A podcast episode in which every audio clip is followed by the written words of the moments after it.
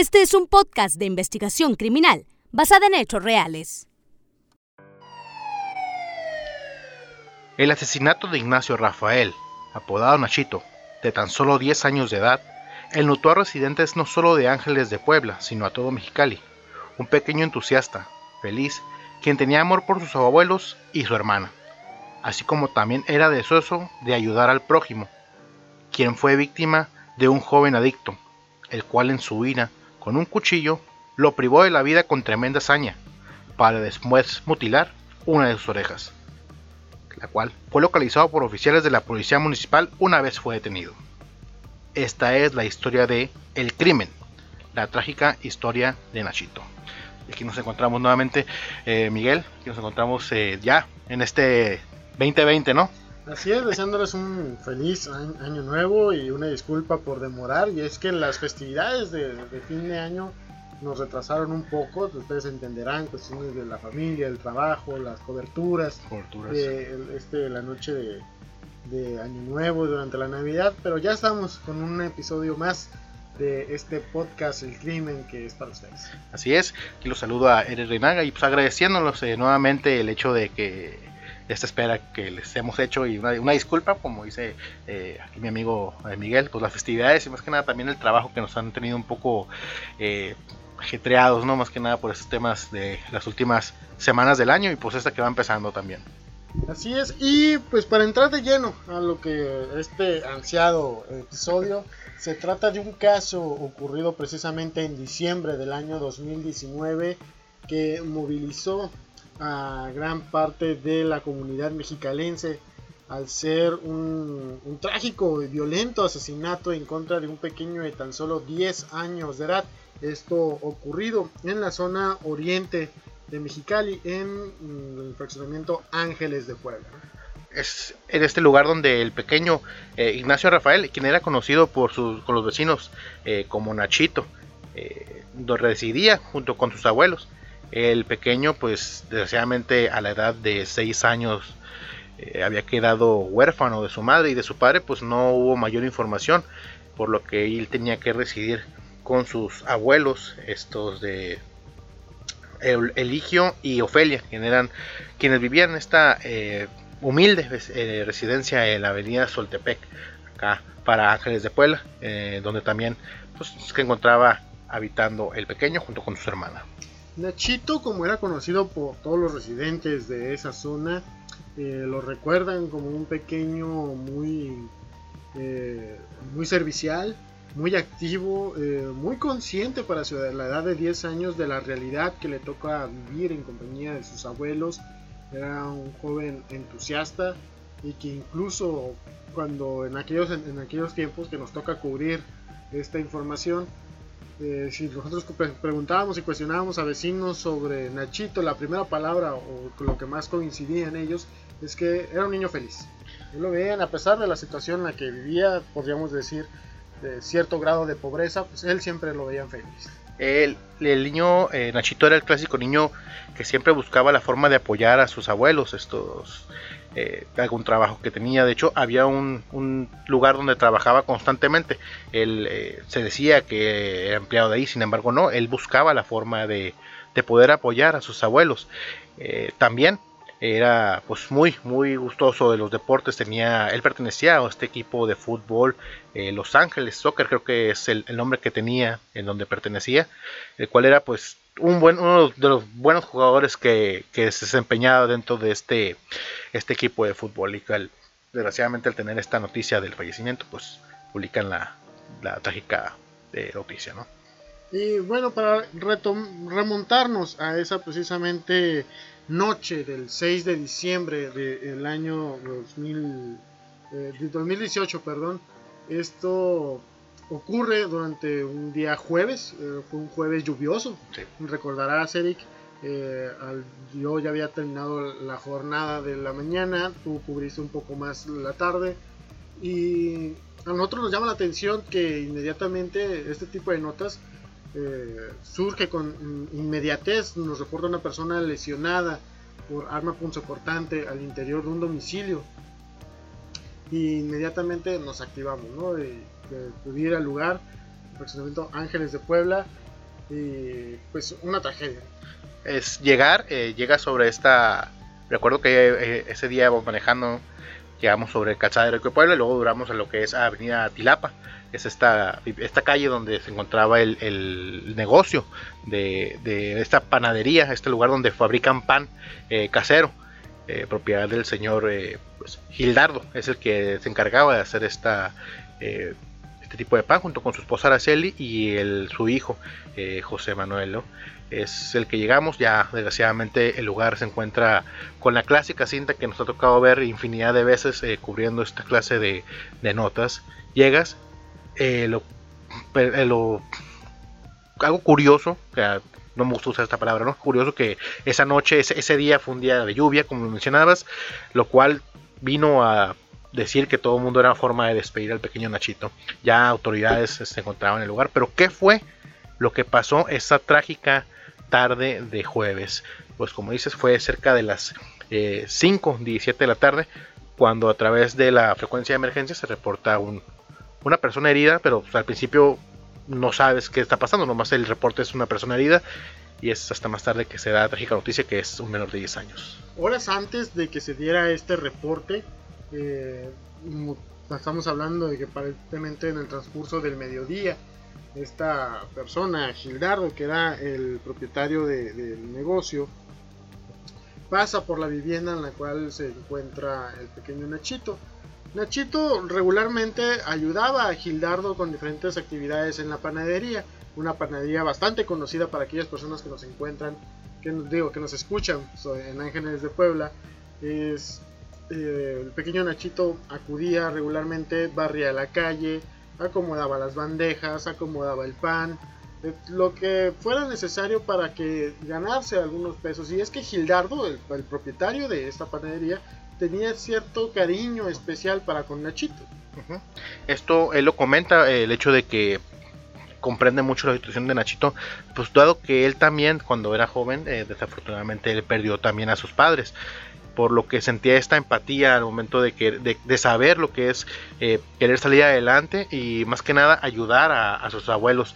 Es por eso que él, horas antes de que estos hechos pasa por la avenida y es el mismo Nachito quien le pregunta que si tenía algo, algo con lo que podría ayudarle. A lo que Gildardo, pues sin mayor problema, le dijo, claro, vete, vamos a ver qué, vamos a ver en qué te podemos ocupar. Y pues como los trabajos que usualmente así eran, como mencionas, era el barrer y barrer y limpiar lo que son estas bandejas. Así también en ocasiones esporádicas lo ayudaba a hacer pan. Iba aprendiendo poco a poco. Y en este sitio también eh, apoyaba en las actividades José Manuel, hijo de Gildardo, de 18 años de edad. Él, eh, a pesar de, su corta edad, le podemos decir que en apenas 18 años, apenas la mayoría de edad, eh, había dejado sus estudios de preparatoria, de educación media superior, ya que él asistía en el plantel Conalep.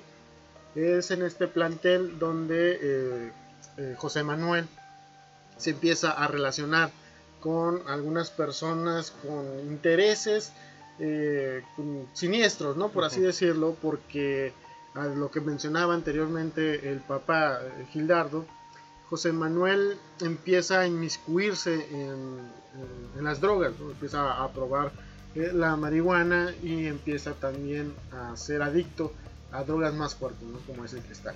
Es en esto, es por eso que tanto Gildardo como, como la el padre, al Gildardo como la, su mamá Araceli deciden por retirarlo y prestarle especialmente atención para ayudarlo a llevar a, a, que sobresalga de este tipo de adicciones.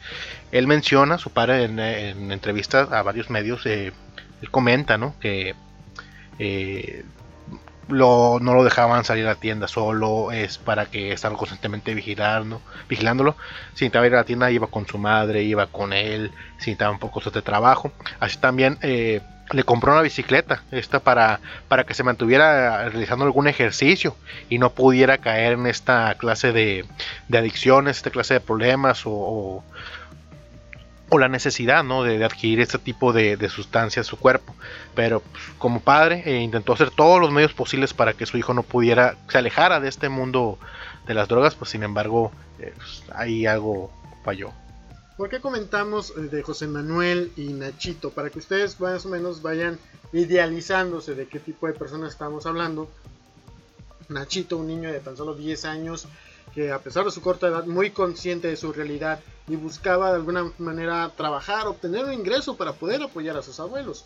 Y José Manuel, un joven de 18 años de edad que había sido víctima de malas amistades y que se había inmiscuido en las adicciones, en drogas fuertes como es el cristal, y que ambos, ambos coincidieron esa misma noche del 6 de diciembre del año 2018 al interior de esta panadería. Ambos eh, realizaban actividades, ayudaban a Gildardo y Gildardo se retira del, área donde ellos estaban trabajando y los deja. Si los deja, podríamos decir que algunos cuantos minutos, no fue mucho el tiempo en el cual pierde de la vista Gildardo a su hijo José Manuel y pierde de vista al pequeño Nachito. Claro, sí, es en ese momento, pues, cuando eh, ellos, eh, tanto Gildardo como Araceli, pues, sus padres de, José Manuel, aún en la casa, eh, en otra parte de la casa, pues alejados de ambos, es que haciendo sus labores constantemente pues, para sacar este su trabajo a flote. Es en ese momento cuando, por causas que creemos son este abuso de sustancias, que el joven José Manuel está fuera de, sí. Era un ataque de, de agresividad, es que persigue al joven eh, Nachito al interior de, la, de su vivienda, esta vivienda pues, donde se encontraban trabajando, hasta el punto de llegar al baño de la, de la casa, donde pues desgraciadamente eh, por los golpes, la hazaña de las, de las heridas, pues a, eh, lo lesiona en al menos 13 ocasiones con un arma cortante No obstante a esto es que termina la vida de Nachito de una forma trágica. Sí, imagínate la escena en la cual el pequeño Nachito sin gritar, sin llamar la atención, porque los padres de José Manuel, que al final termina siendo el mismo agresor, eh, se encuentran a quizá algunos metros, no estaban fuera de la vivienda, y, José Manuel empuña un cuchillo arrincona en, en el baño eh, al pequeño Nachito y lo, pues, lo apuñala, no una, no dos, trece veces hasta que Nachito cae desangrándose en el piso de, esta, de este baño. Si de entrada la agresión no fuera poco, eh, José Manuel toma el cuchillo, levanta la pequeña cabecita del pequeño Nachito y lo degolla eh, la trágica escena eh, para posteriormente, eh, todavía en la ira, en el, en, en, el viaje, se podría decir, de que tenía eh, José Manuel, mutila una de las orejas del, del, pequeño Nachito, la cual guarda en una de sus pantalones.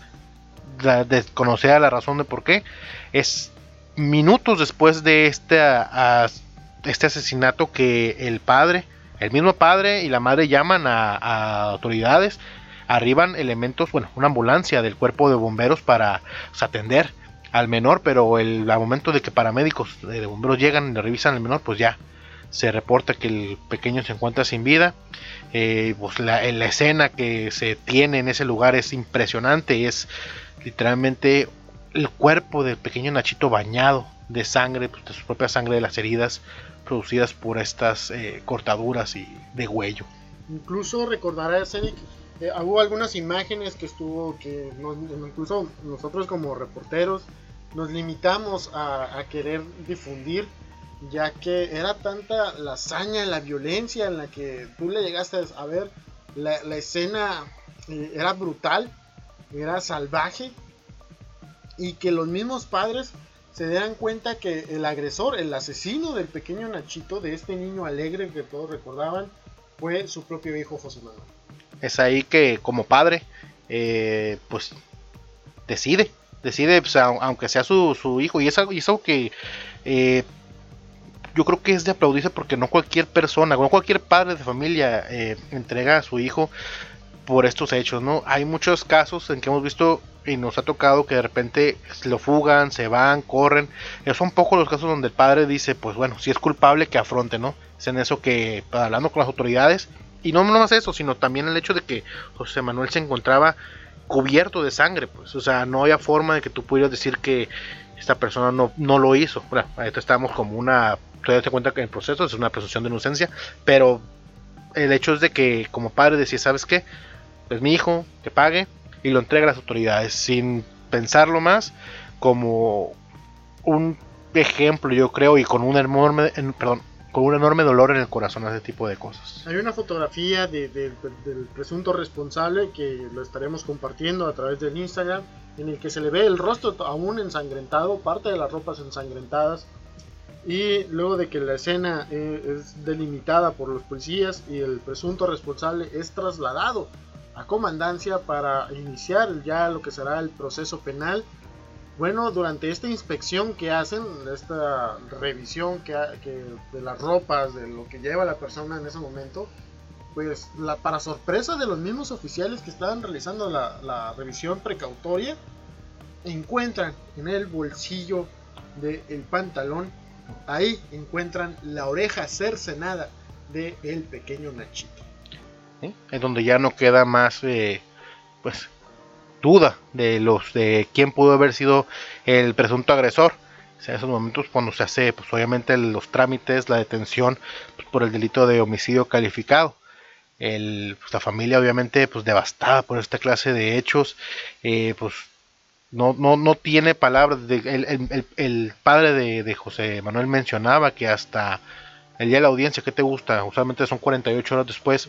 Eh, no había podido hablar con los abuelos de, Nachito para disculparse. Sin embargo, pues eh, es un, un, hecho que marcó tanto que afectó no nomás eh, obviamente a, a, los abuelos de Nachito, sino también afectó a los padres del agresor, José Manuel. ¿Por qué lo digo? porque ellos fueron víctimas colaterales de los vecinos, ¿no? Fue tanta el enojo social que la misma ciudadanía y sobre todo los habitantes de Ángeles de Puebla eh, se levantaron eh, molestos, salieron de sus hogares, se movilizaron, incluso hubo movimientos para apoyar a la familia, a los abuelitos de Nachito para los gastos funerarios, pero sobre todo el reclamo era eh, ya ni tanto ni para con el agresor, los comentarios de odio se voltearon hacia con los papás de José Manuel, que a tal grado, a tal grado que ya no podían estar en su casa. Tuvieron ellos que salirse con el tiempo, abandonar su domicilio, su panadería, porque fue tanta el, odio que despertó este violento asesinato entre los mismos residentes, pues que ya no podían vivir. Así es, ellos entre lágrimas, o sea, buscaban la forma como poder pedir perdón, o sea, y ellos manifestando el hecho, pues como, como mencionamos hace un momento, el hecho de que ellos mismos tuvieron que entregar a su hijo porque eh, pues, tienen que pagar por sus actos, a pesar de que estuviera a lo mejor bajo una influencia de, la droga, bajo algún eh, estupefaciente, él tenía que responder a sus hechos. Y es, y es su hecho, o sea, un año después, un año y poco después de que la historia, pues ahí continúa todavía el hecho de que esas personas pues perdieron a su hijo, perdieron su forma de trabajo y perdieron pues también la, ¿cómo se puede decir? La, la, confianza de los ciudadanos de Ángeles de Puebla. Pero sin embargo, pues la historia de Nachito continúa todavía por el hecho de que pues le hicieron un homenaje en su casa. ¿Te acuerdas que ese nos tocó cubrirlo en varios, a varios medios de comunicación? Así es, ha pasado más de un año desde este violento asesinato Aún no se ha dictado una sentencia en contra del agresor, José Manuel, presunto agresor, perdón. Eh, todavía está en esta etapa del juicio oral. Sin embargo, pues todo apunta, las pruebas son hablan por sí solas, la evidencia es muy sólida. Solamente pues es mero trámite que se debe esperar. Esta persona continúa en prisión preventiva en el que ustedes hasta, este punto se estarán preguntando, bueno, ¿qué fue el motivo? ¿Cuál fue ese detonante que causó este violento asesinato en contra de un pequeño, un pequeño Nachito de tan solo 10 años?